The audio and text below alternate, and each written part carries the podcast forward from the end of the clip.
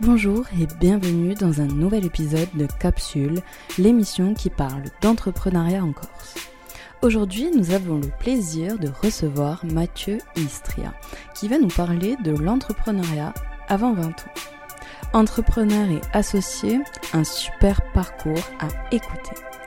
Découvrons-le ensemble. Je suis Audrey Royer et c'est parti pour ce nouvel épisode.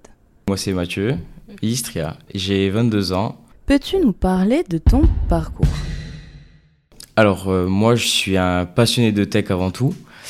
Euh, j'ai démarré mes études dans l'informatique. Euh, je suis devenu vraiment très très grand passionné et je me suis rendu compte que j'avais besoin d'aller plus loin dans ma démarche, je veux dire, pour entreprendre des choses dans l'informatique, etc. Du coup, j'ai décidé de monter une société quand j'étais encore en études, en BTS. Et euh, c'est de là qu'est partie toute l'aventure en fait. Euh, concrètement, euh, on s'est mis à kiffer tout ce qu'on faisait. Et c'est vraiment comme ça que ça m'a gardé dans le temps, on va dire, et que ça m'a poussé à monter d'autres projets et, et, à continuer avec d'autres clients, etc. Parcours, du coup, moi, ça a toujours été un parcours scientifique de manière générale, spécialisé dans l'informatique. Et vers mes 19 ans, enfin plutôt même avant, j'ai commencé une, auto-entreprise à 18 ans. Donc déjà, j'ai mis un premier pas dans l'entrepreneuriat, enfin très léger, jusqu'à monter ma première boîte en 2020. Euh, ma toute première boîte où j'avais du coup 19 ans et euh, qui, qui, du coup permettait de répondre à des besoins techniques pour des entreprises de tout type de besoins. Ça pouvait être des TPE, des PME, des grands comptes. Et euh, c'était assez tumultueux au début, les premiers clients, très compliqués, parce qu'en fait, on voit euh, tout le côté en interne, parce que du coup, j'avais déjà été employé dans ce domaine. Donc, du coup, je voyais très bien que c'était quoi le métier de développeur, euh, etc. Mais je voyais pas tout ce qu'il y avait en arrière, de, du relationnel client, d'aller voir des gens, de discuter. j'avais vraiment pas du tout cet aspect-là au début, qui me manquait en fait et qu'en fait je me suis mis à, aimer sur le tas et je pensais pas que, que j'avais déjà cette capacité là à, parler euh, correctement aux gens euh, et de transmettre des émotions et au fur et à mesure du temps euh, c'est venu j'ai réussi à m'adapter et j'en suis pas peu fier parce que dans un domaine dans la fin quand on vient d'un domaine dans la tech c'est généralement compliqué de pouvoir mesurer du coup le, le taux de, de avec, avec l'humain, si je peux dire, et de, de, faire le parallèle entre les deux. Quoi. Par exemple, même pour un besoin, euh, si demain on me demande euh, j'aimerais développer une application comme euh, Uber Eats ou Airbnb, ok, d'accord, je vois très bien comment est fait l'application, mais est-ce que tu veux t'authentifier avec Google, avec Facebook? Est-ce qu'il y a des, particularités auxquelles tu as pensé que je ne pourrais pas, enfin que je peux pas deviner? En fait, c'est vraiment la transformation du langage qui peut être très technique comme très basique.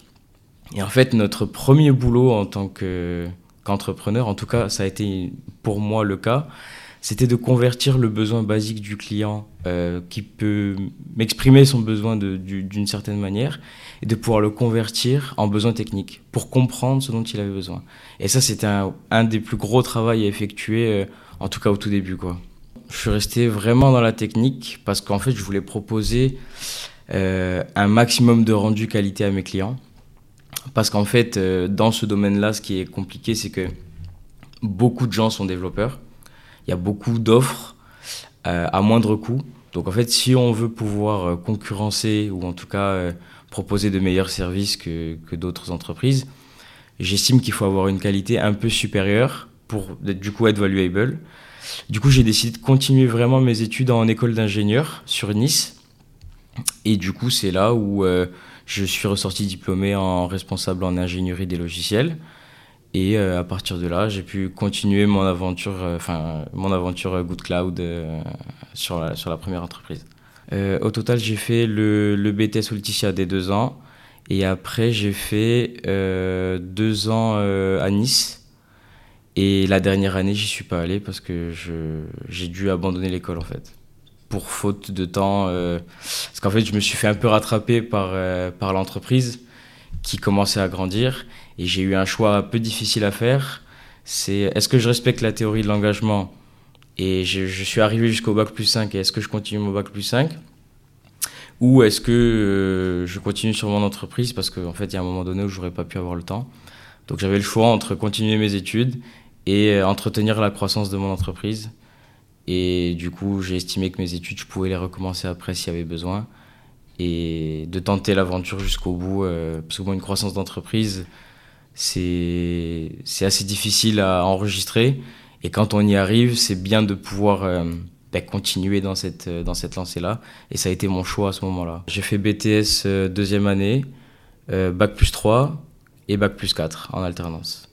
J'ai cumulé ben, 3 ans d'expérience rien qu'avec l'alternance au final. Et c'est ce qui m'a vraiment aidé en fait, déjà à lancer ma boîte, à avoir plus confiance en moi à être sûr de mes compétences au final, de un peu moins avoir le syndrome de l'imposteur, parce que généralement c'est ce qu'on retrouve quand on monte une boîte. On se trouve pas assez légitime pour, euh, ben, pour faire les choses. Et ben, en fait, pas du tout. Euh, ça me l'a un peu fait, c'est normal, c'est au début, mais ça m'a permis de garder cette, euh, cette forme, enfin, cette, ce syndrome de l'imposteur très peu de temps comparé, je pense, à, à quelqu'un qui n'aurait pas fait de l'alternance. ça m'a beaucoup aidé, vraiment. Comment on gère son temps entre une entreprise et les études? Alors la gestion du temps assez complexe parce que du coup à l'époque où j'étais en alternance et que j'avais déjà mon entreprise, on se retrouve à suivre des cours, faire de l'alternance donc en entreprise et gérer sa propre entreprise à côté sans forcément avoir de, de, de, diplôme en gestion d'entreprise ou, autre. Donc c'est sûr qu'au début on gaspille un peu de temps, on dort un peu devant son PC pendant quelques nuits puis après, on se rend compte que c'est pas durable et qu'il va falloir poser des, une structure, une base euh, pour faire en sorte euh, de s'en sortir parce que clairement, c'est pas vivable de travailler jusqu'à 2 heures du matin tous les jours. Du coup, euh, du coup, j'ai mis en place pas mal de choses qui vont me permettre de gérer mon emploi du temps à ce moment-là. Et ça m'a permis aujourd'hui, en fait, moi, je suis plutôt dans une phase de consolidation aujourd'hui, qui consiste en fait à ne plus travailler les week-ends, à essayer de quitter le travail euh, le plus tôt possible, euh, entre guillemets. Euh, bon, ça, m'arrive souvent de déborder vers 19-20 heures ou quoi, mais je préfère faire ça que de, me, que devoir travailler tous les week-ends, de plus trop avoir de temps libre. Parce qu'en fait, j'ai remarqué quelque chose, c'est que perdre son temps libre, c'est tout perdre. Et j'en ai fait les frais, et c'est pour ça que je suis capable de le dire aujourd'hui. Euh, ça vaut pas le coup de, travailler 15 heures par jour, euh, tous les jours, euh, pendant 365 jours. Et j'ai beaucoup appris de ça, et ça a été très dur pour moi parce qu'il a fallu que, que, que, je me confronte à moi-même pour me dire, bon, c'est très bien, tu des projets, tu des ambitions, par contre, il faut les faire intelligemment.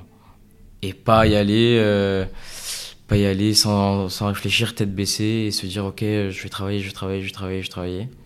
Et au final, euh, on tombe au combat. Et au final, ce qu'on a fait, ça servait pas à grand chose. On a dépensé de l'énergie pour rien et on a perdu du temps. Et ça, c'est vraiment quelque chose que j'ai appris et qui m'a beaucoup aidé euh, dans la gestion du temps de manière générale. En fait, ouais, il y a une grosse période où euh, où il n'y avait pas de temps perso, il n'y avait pas la place pour ça, malheureusement. Alors au début, ça nous plaît un peu, ça nous excite. Moi, c'était un peu mon cas en tout cas, parce que j'étais content de partir à l'aventure et de prendre un peu des risques et de, de bouger, quoi. Mais euh, plus le temps passe et plus cette excitation elle redescend. Et quand elle redescend, on n'a plus vraiment raison de passer 15 heures par jour sur ce projet. Enfin, sur n'importe quel projet d'ailleurs. Et du coup, c'est là où il y a une prise de conscience à faire et il faut se sortir de là le plus rapidement possible avant de devenir euh, esclave de la, de la roue infernale euh, du travail. Pourquoi as-tu voulu entreprendre? Pour moi, en tout cas, une des raisons principales pour laquelle j'ai monté euh, ma première boîte, c'était la liberté. C'est-à-dire que j'ai du mal à respecter des horaires. Enfin, c'est assez difficile pour moi de, de rester dans les clous et de, de, de faire ce qu'on me, ce qu'on me dit et d'y aller, pas, pas bête et méchant, mais tout comme. Et moi, le vrai truc pour moi, c'était la liberté. Le, le premier truc, c'était pouvoir aller à un rendez-vous X ou Y sans devoir justifier euh, quoi que ce soit, euh, de, pouvoir vraiment être libre de mes mouvements. C'est vraiment ça qui m'a fait tomber dans l'entrepreneuriat. Dans Après, par rapport à, euh, au fait qu'on dise que les anciennes générations ben, elle restait 40 ans dans une entreprise et que les nouvelles générations, bien au contraire, restent deux ans, partent en vacances, etc. Moi, je trouve ça, je trouve que c'est un système meilleur parce qu'en fait, je, moi personnellement, je fais pas la différence entre ma vie perso et ma vie pro. J'ai qu'une seule vie et je vais la vivre et j'ai pas besoin de la séparer en deux. C'est déjà assez compliqué comme ça de vivre sa vie, mais s'il faut en plus avoir une vie pro et une vie perso, j'ai un peu de mal. Du coup, moi, ce que, ce que, ce que je dis, c'est que la, la, nouvelle génération a totalement raison. Après, je dis ça parce que je suis jeune aussi, mais, euh, mais je pense que pour moi, le travail doit pas être une fin en soi. Et comment tu définirais l'entrepreneuriat? Mais Dans tous les cas, je pense qu'il faut éviter de trop procrastiner pendant, pendant un certain temps. C'est les gens, ils n'osent pas se lancer par peur de euh, quoi que ce soit. Alors des fois, ça peut être euh, des plafonds de verre qu'on se fixe dans notre tête, qui n'ont pas forcément de sens, et ce que je peux comprendre?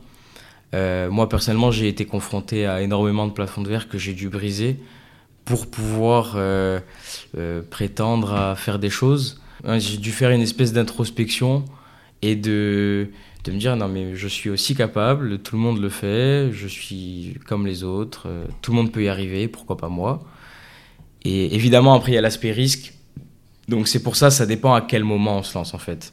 C'est-à-dire que moi je me lance à une période de ma vie où j'ai un petit peu d'argent, vraiment un petit peu, euh, comme tout étudiant. Euh, j'ai pas d'enfant, euh, j'ai pas, euh, pas de haute responsabilité ou de grosse responsabilité à ce moment-là. Donc pour moi, ça a été plus facile de, de le gérer. Maintenant, sur d'autres personnes qui ont beaucoup plus à risquer, c'est quand même assez difficile de se dire bon, je me lance dans l'entrepreneuriat, je sais pas si ça va marcher, j'ai quand même une famille à nourrir, les enjeux sont pas les mêmes. Alors que moi, au final, euh, même s'il fallait dormir sous les ponts pour le faire, je l'aurais fait. Est-ce que ton âge a été un obstacle? Oui, alors il y a eu ce facteur-là supplémentaire, c'est qu'au moment où je monte la boîte, effectivement, j'ai j'ai 19 ans, ouais, c'est ça. J'ai 19 ans à ce moment-là. Euh, bon, c'est sûr qu'on s'y connaît pas dans l'entrepreneuriat, on connaît pas la, gestion client, on connaît pas, en fait, on n'est pas du tout structuré, on est un peu euh, à nu au début, en fait, face à, nous-mêmes. Et du coup, faut aller présenter le projet, être assez crédible, mais pas trop, parce qu'il faut pas trop non plus. Euh, il faut rester dans un juste milieu, mais tout en étant assez charismatique, assez imposant pour euh, montrer aux gens qu'on a de la légitimité. Et c'était vraiment un travail qui était beaucoup plus difficile à 19 ans. Euh, bon, à, 22 ans, c'est à peu près pareil. Sauf que euh, quand on a déjà du bagage, un peu plus en tout cas, c'est un retour d'expérience après 3 ans, où nous, en fait, on a fait que croître à travers ces 3 années-là. Et en fait, du coup, dans la tête, c'est plus, c'est plus exactement j'ai 22 ans, c'est j'ai beaucoup d'expérience je sais euh, gérer des clients, je sais gérer des plannings, chose que je ne savais pas faire il y a trois ans. Et du coup, je n'ai plus du tout syndrome de l'imposteur. Et du coup, même quand je démarche un client, par exemple, euh, ben, j'ai plus une posture qui est la même euh, qu'avant. Quoi. C'est, ça vient beaucoup plus naturellement. Et, et au contraire, au final, je me suis retrouvé à construire des, relations, des relations amicales avec des clients, des, clients de, longue date avec qui je m'entends bien. Et au final, on construit au final des relations humaines à travers, euh, à travers les affaires. J'ai eu la chance de travailler avec de, avec de très bons clients euh, durant ces trois années, ce qui m'a permis au fur et à mesure de dire, bon voilà, ça c'est la première application que nous avons effectuée, qu'est-ce que vous en pensez, on est capable de faire ça pour vous, etc. Et au fur et à mesure du temps, donc il y a eu plusieurs applications, donc là de dire, bon voilà, on a fait 30 euh, applications, voici les 30, donc ça rassure énormément le client, et du coup, il oublie un petit peu le fait que, que, que, je sois jeune et que ce soit une jeune entreprise, etc. Il, se fie vraiment à l'expérience euh, que je lui montre en fait à ce moment-là. Et c'est vrai que ça, ça m'a beaucoup aidé. Euh, je pense même que c'est la principale raison pour laquelle aujourd'hui ça va mieux qu'il y a trois ans. En fait, euh, ça me fait rire parce que ça m'y fait repenser. Au moment où j'ai monté la boîte, je me suis posé aucune de toutes ces questions c'était mon premier truc c'était est-ce que ça, ça va me plaire? Oui ça va me plaire. Ok génial. On va y aller on va kiffer. Je me suis pas posé la question euh, euh, mais ça je pense que c'est un peu de, de l'inconscience qui m'a aidé en fait. Parce qu'en fait, c'est des barrières que je me suis pas mises à ce moment-là, du coup que j'ai pas eu à les surmonter. C'est-à-dire que j'étais tellement jeune en fait que je me suis pas dit euh, et si on prend pas au sérieux? Et si euh, je suis pas crédible? Voilà je me suis pas du tout posé ces questions. Du coup pour moi ça ça m'a aidé à ce moment-là d'être euh, voilà. Ensuite euh, à ce moment-là je suis étudiant. Euh, je dois gagner un salaire d'étudiant donc très peu. Donc dans ma tête on va dire les objectifs sont maigres. Et et en fait, j'ai du mal à les atteindre parce que il y a aussi cette histoire de, de plafond de verre, encore une fois. Et une fois que je les atteins, j'ai l'impression d'avoir monté l'Everest. Et quand je dézoome, et je me dis, mais en fait, euh, j'y suis pas du tout. Enfin, je veux dire, c'est pas ça en vrai mon objectif. C'est tout autre chose. Et là, je me dis, ok, d'accord. Donc non seulement tu pètes un plafond de verre, mais en plus ça, tu comprends que c'est pas que ça, et que c'est d'une plus grosse envergure que de ce que j'avais prévu. C'est vraiment l'image de je vois la première montagne qui me paraît immense. On arrive en haut de cette montagne et en fait, il y a le Mont Blanc encore. Donc, euh, donc en fait, moi, j'ai eu cet effet-là. Et euh, j'ai l'impression que c'est ce modèle qui me pousse. Parce qu'à chaque fois que je passe des paliers, il y a toujours un moment où je peux dézoomer et me dire, ok, mais en fait, c'est encore, encore plus grand que ce que j'avais imaginé l'année dernière, que j'avais imaginé l'année d'avant. Et ça me pousse à aller de plus en plus loin, de continuer les projets, de jamais m'arrêter et de toujours le faire avec passion. Surtout. Tu t'es associé pour tes projets, n'est-ce pas? En fait, euh, on s'est découvert au BTS. De la même manière, on a vraiment monté cette aventure à deux. Euh, et en fait, lui, on, est complètement complémentaires. C'est-à-dire que moi, c'était vraiment axé dans le développement, donc vraiment de la programmation, du, code.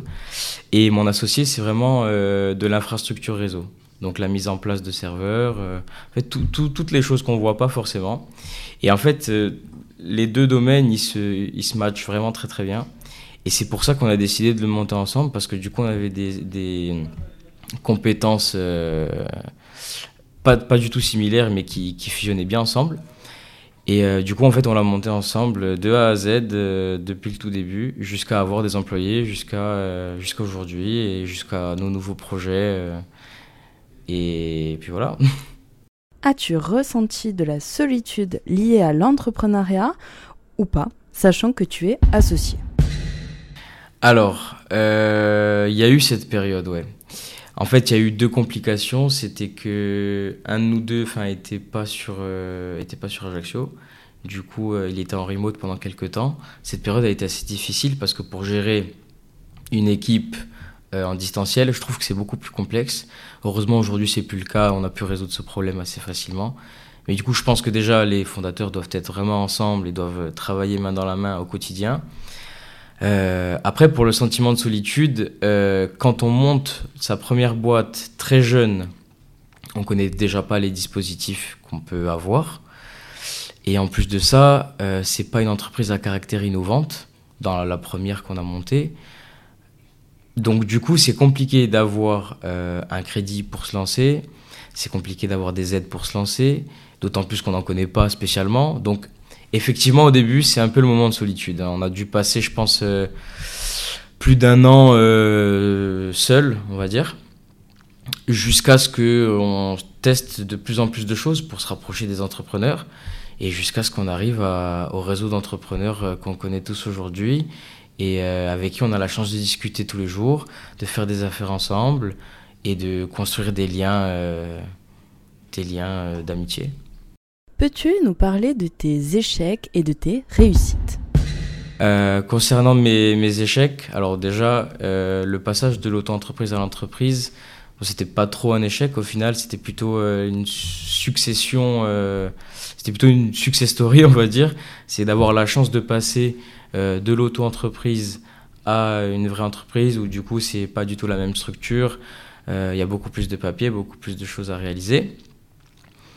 Et euh, le premier échec qu'on a rencontré en soi, c'est euh, un de nos premiers clients, enfin notre premier client en soi, euh, dans la société, qui du coup, on a eu des, quelques mésaventures pour les paiements. Alors du coup, on a eu une chance, c'était qu'on était prestataire de service, donc du coup, on n'a pas de matériel à avancer à ce moment-là, donc ça, ça a été notre chance. Mais de se retrouver avec un impayé à peine arrivé, c'est assez compliqué à gérer en termes de trésorerie, parce que du coup, on n'a pas l'habitude, on pense qu'il va nous payer, parce que on sort du salariat, on sait que ben, tous les mois on est payé, c'est la norme, il n'y a pas de problème, il est obligé de nous payer. Enfin, c'est ce qu'on se dit au début en fait. Euh, il est obligé de nous payer. Le client est obligé de nous payer. Euh, le client est obligé, mais s'il veut pas le faire, il le fait pas. Et après, il faut engager des frais pour euh, aller se plaindre. Mais aller se plaindre, ça coûte de l'argent aussi. Donc du coup, à ce moment-là, on est face à l'incompréhension totale déjà. Donc vraiment, c'est l'injustice la plus totale. Dans notre tête, c'est vraiment, on se sent pas bien, quoi. Donc après, on trouve des solutions. Euh, on, a bien, on est bien obligé, on a besoin de cet argent, on a travaillé pour, on est en train de monter la structure, enfin voilà. Du coup, on a quand même réussi à trouver un arrangement, donc au final, ça s'est plutôt bien passé. Mais cette histoire a duré euh, au moins une année.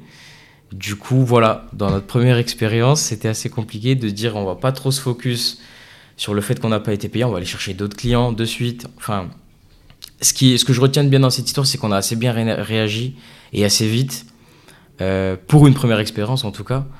Euh, ça, je, suis assez content. Donc malgré tout, euh, malgré le, premier échec, on va dire, j'en retire quand même beaucoup de bons. Ça m'a appris beaucoup de choses sur vraiment la gestion du client de A à Z, quoi.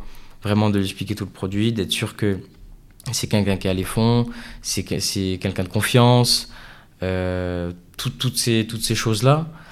après, on a eu un autre échec aussi. alors, ça s'est pas soldé par un échec. Notre pensée était complètement fausse. En fait, c'est qu'on voulait faire rentrer euh, un associé dans l'entreprise.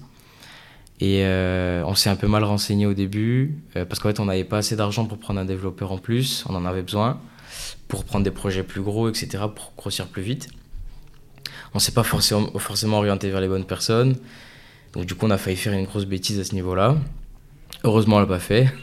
Donc, en fait, c'est c'est vraiment au début, comme du coup on a très très peu d'argent, très très peu de compétences, on a toujours essayé de trouver des moyens pour se débrouiller. Donc ça c'est vraiment le côté positif et je suis vraiment content d'avoir gardé cette philosophie-là aujourd'hui. Euh, mais voilà, il faut être dans la moindre mesure, il faut rester sceptique, il faut pas s'emballer. Faut... Et c'est très difficile, j'ai trouvé que c'était un travail très difficile à faire. Quand on te présente un projet, par exemple, euh, de ne pas forcément t'emballer de, de, dire ok, on va poser les bases, on va voir ce que ça donne, mais pas de dire ok, let's go, on réfléchit pas, on fonce, euh, ça va rapporter un petit peu d'argent et on, on, y va. Donc voilà, tout, tout ce d'avoir du recul en fait. Avoir le recul nécessaire à cet âge-là, à ce moment-là, dans l'entrepreneuriat, ça a été très difficile et je pense que c'est un des plus gros échecs de départ qu'on ait fait. Euh, mais qu'on arrive à, corriger aujourd'hui, donc au final, c'était une bonne leçon et je suis vraiment content de ça. Aujourd'hui, avec euh, beaucoup plus de recul sur la situation, je pense que c'était quelqu'un vraiment de bonne foi, de, bonne volonté, euh, que je connaissais en plus, enfin, que, que, je connais, et qui, qui je pense, n'avait pas assez d'argent à ce moment-là, et qui pensait réaliser un certain chiffre d'affaires, qui n'est pas rentré dans ses clous. Et donc vraiment, c'est là où j'ai compris que déjà, c'était pas de la mauvaise foi, donc ça c'est bien. Puis au final, on a été payé, bon, très tard après, mais on a été payé quand même, alors qu'il aurait très bien pu juste plus nous répondre et passer à autre chose. Donc je pense pas que ça soit issu de ça, je pense pas que ce soit quelqu'un de mauvaise foi. Euh, mais du coup, ça m'a permis de comprendre que si les gens ne font pas d'argent, ils peuvent pas te payer. Donc du coup, s'assurer d'être plus ou moins sûr de, de, de, l'entreprise avec laquelle on travaille. Si s'ils sont en faillite, j'ai pas trop envie de travailler avec eux parce que j'ai pas trop envie de me faire planter. C'est c'est pas de faire une audite de l'entreprise, mais c'est de plus ou moins se dire bon, est-ce qu'ils ont une santé financière assez stable pour pouvoir financer certains projets? Alors ça peut être euh, des petits projets comme des gros, c'est pas très important, mais il faut vraiment, euh, je pense, euh, avoir un a priori, un léger a priori sur la, la, santé financière de l'entreprise, en tout cas dans une société de prestation de services, avant d'engager des frais de notre part avec nos équipes pour tout développer il vaut mieux s'assurer d'avoir les fonds, donc on demande un acompte. Euh, ces trucs comme ça que j'ai que j'ai pas fait au début, qui m'ont coûté de l'argent et du temps euh, à ce moment-là sur mon premier client, et c'est des choses que, que, que j'ai appris euh, maintenant aujourd'hui que je fais plus cette erreur. En fait, non seulement ça, mais aussi j'ai aussi pris le un peu le, le goût du risque parce qu'au final, on avait très peu de clients à ce moment-là. Et, malgré tout ça, on a vraiment voulu développer la structure. Du coup, on a pris quand même une employée du coup, qui, qui, était commercial. Et en fait, on n'avait pas trop d'argent. Il y a des mois où on faisait zéro. C'était vraiment le, le, tout début, quoi. Et on n'a pas hésité à prendre des risques. Et on se dit, bon, maintenant, on sait qu'on peut rebondir dans des grosses situations, enfin, dans des, les plus grosses qu'on ait connues au final. Donc, on s'est dit, euh, autant prendre un peu plus de risques. Et si ça marche pas, on sait qu'on va pouvoir rebondir d'une quelconque manière. Euh, on n'a pas eu à le faire, on a eu beaucoup de chance. Euh, on a embauché les bonnes personnes au bon moment. et au final, ça s'est plutôt bien passé, on a réussi à se développer. Et aujourd'hui, on est une équipe de, de quatre. Donc, on est passé de de une personne full-time, parce qu'en fait au début on était tous euh, dans, notre, dans, nos, boulots à côté, à quatre personnes full-time. Donc euh, je suis assez content de la progression qu'on a en assez peu de temps au final. Euh. Parce qu'en fait il y a eu toute une période pendant laquelle j'étais alternant plus... plus à l'école, plus ma vie perso, plus tout ça, où en fait l'entreprise n'a pas trop trop marché. Et en réalité, je suis full-time depuis un an, depuis un an maintenant, et tout le monde est full-time. Et ça change, euh, bah, ça change du tout au tout. Euh. clairement, euh. c'est ce que je conseille à tout le monde de passer au plus vite en full time. c'est un moyen d'arriver à ses fins.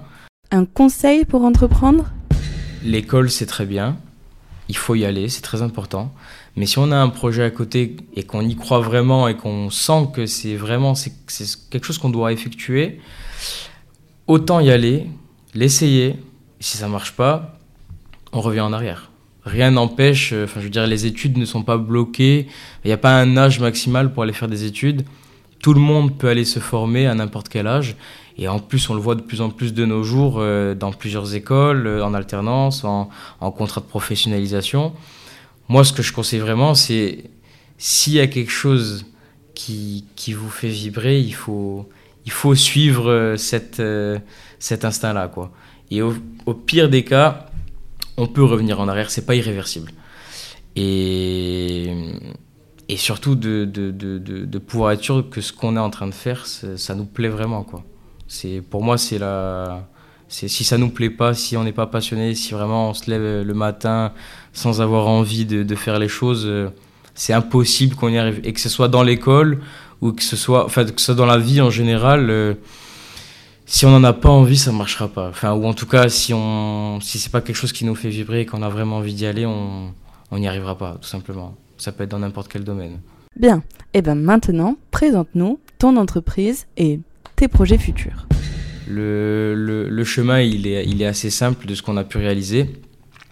Donc au moment où on monte, euh, où on monte notre, notre première société, Good Cloud, du coup, euh, donc prestation de services, édition de logiciels, euh, d'applications web, mobile. Euh, on commence l'aventure avec quelques clients, ça commence un petit peu à marcher. Et puis un, de mes, un de mes mentors, avec qui je travaillais à l'époque, qui avait une société similaire à la nôtre, en fait, on a réussi à se mettre d'accord. on s'est fait, fait une proposition. Et on a réussi à se mettre d'accord pour du coup euh, qu'on puisse travailler ensemble sur le long terme. Donc du coup, ça nous a permis de changer un petit peu de, dimension en fait, de rencontrer plus de personnes, d'être aiguillé, chose qu'on n'avait pas eu jusqu'à présent parce que du coup on était assez dans notre coin et tout. Donc euh, du coup avoir un mentor, ça a été euh, franchement pour moi ça a été nécessaire. Je ne sais pas comment j'aurais pu vraiment évoluer comme je suis en train d'évoluer sans mentor. Euh, parce qu'il y a une vision avec beaucoup plus de recul, beaucoup plus d'expérience et, euh, de très bons conseils. Et ça m'a vraiment permis donc du coup d'assainir de, cette relation euh, entre mon mentor et moi et du coup d'avoir plus de clients, de faire un peu plus de chiffres, d'avoir les épaules un peu plus solides. Et c'est ce qui nous a permis en fait de, de penser à l'internationalisation en fait, on s'est, demandé euh, comment on pouvait augmenter nos revenus considérablement. Parce qu'on sait très bien que dans une société de, prestations, quand on, est, euh, euh, quand on est au niveau régional, c'est assez compliqué, c'est toujours en flux tendu, c'est très complexe de pouvoir vraiment se développer et faire quelque chose dans le très long terme. Du coup, on s'est demandé comment on pouvait vraiment augmenter ça. La première idée a été de s'exporter euh, nationalement, on va dire, donc euh, vraiment de toucher euh, sur Paris, sur Marseille, etc. Puis on s'est dit, est-ce que ça vaut pas plus le coup qu'on aille sur l'étranger Peut-être l'Amérique? Et en fait, on a commencé à se renseigner. Et au final, on est en train de monter une filiale sur, sur Montréal. Donc en fait, ça va être exactement le même concept que, que, Good Cloud, principalement. Sauf qu'on a rajouté une dimension Web3 donc en fait, euh, prestation de service vraiment dans le Web3. Donc on va pouvoir créer des applications décentralisées puisque là-bas, en fait, euh, il y a beaucoup de communautés euh, Web3 qu'on a pu intégrer, parce qu'on a déjà fait un petit, jeu d'essai, on, est allé les, on est allé les rencontrer. Et un environnement super stimulant, en tout cas pour ce domaine. Et du coup, on a bien envie de sonder le marché déjà sur la prestation de service comme on fait actuellement plus le nouveau service blockchain qui va nous permettre de sonder le marché un peu plus et de voir ce qui fonctionne euh, le plus. Du coup, j'espère qu'on arrivera là-bas euh, avec les épaules solides. Alors actuellement, on est en train de, monter une, une start-up. Euh, s'appelle GRX Labs. En fait, c'est un, un, laboratoire de recherche et développement dans la blockchain principalement. Donc, en fait, nous, on cherche à capturer de la valeur euh, dans la blockchain. Donc en fait, euh, il y a ce qu'on appelle euh, des transactions dans la, blockchain. Et en fait, notre but à nous, c'est de pouvoir sonder des certaines conditions de marché qui vont nous permettre d'en tirer bénéfice. Et donc en fait, c'est vraiment une recherche approfondie qu'on essaye de proposer aujourd'hui. Donc c'est tout récent comme, comme, comme projet. On a développé notre premier prototype et on espère qu'il sortira premier trimestre 2024. Donc euh, pareil, après on pourra essayer ça sur Montréal. Donc euh, il y a plein de possibilités de développement, euh, que ça soit en France ou que ça soit à l'étranger au final, et pourquoi pas dans des lieux. Merci d'avoir écouté ce nouvel épisode de Capsule. Rendez-vous sur les réseaux sociaux à capsule.entrepreneuriat pour être au courant des prochaines sorties et pour échanger. C'était Capsule, une émission produite par la M3E et podcast et financée par la M3E et BPI France. Je vous dis à très vite pour un nouvel épisode.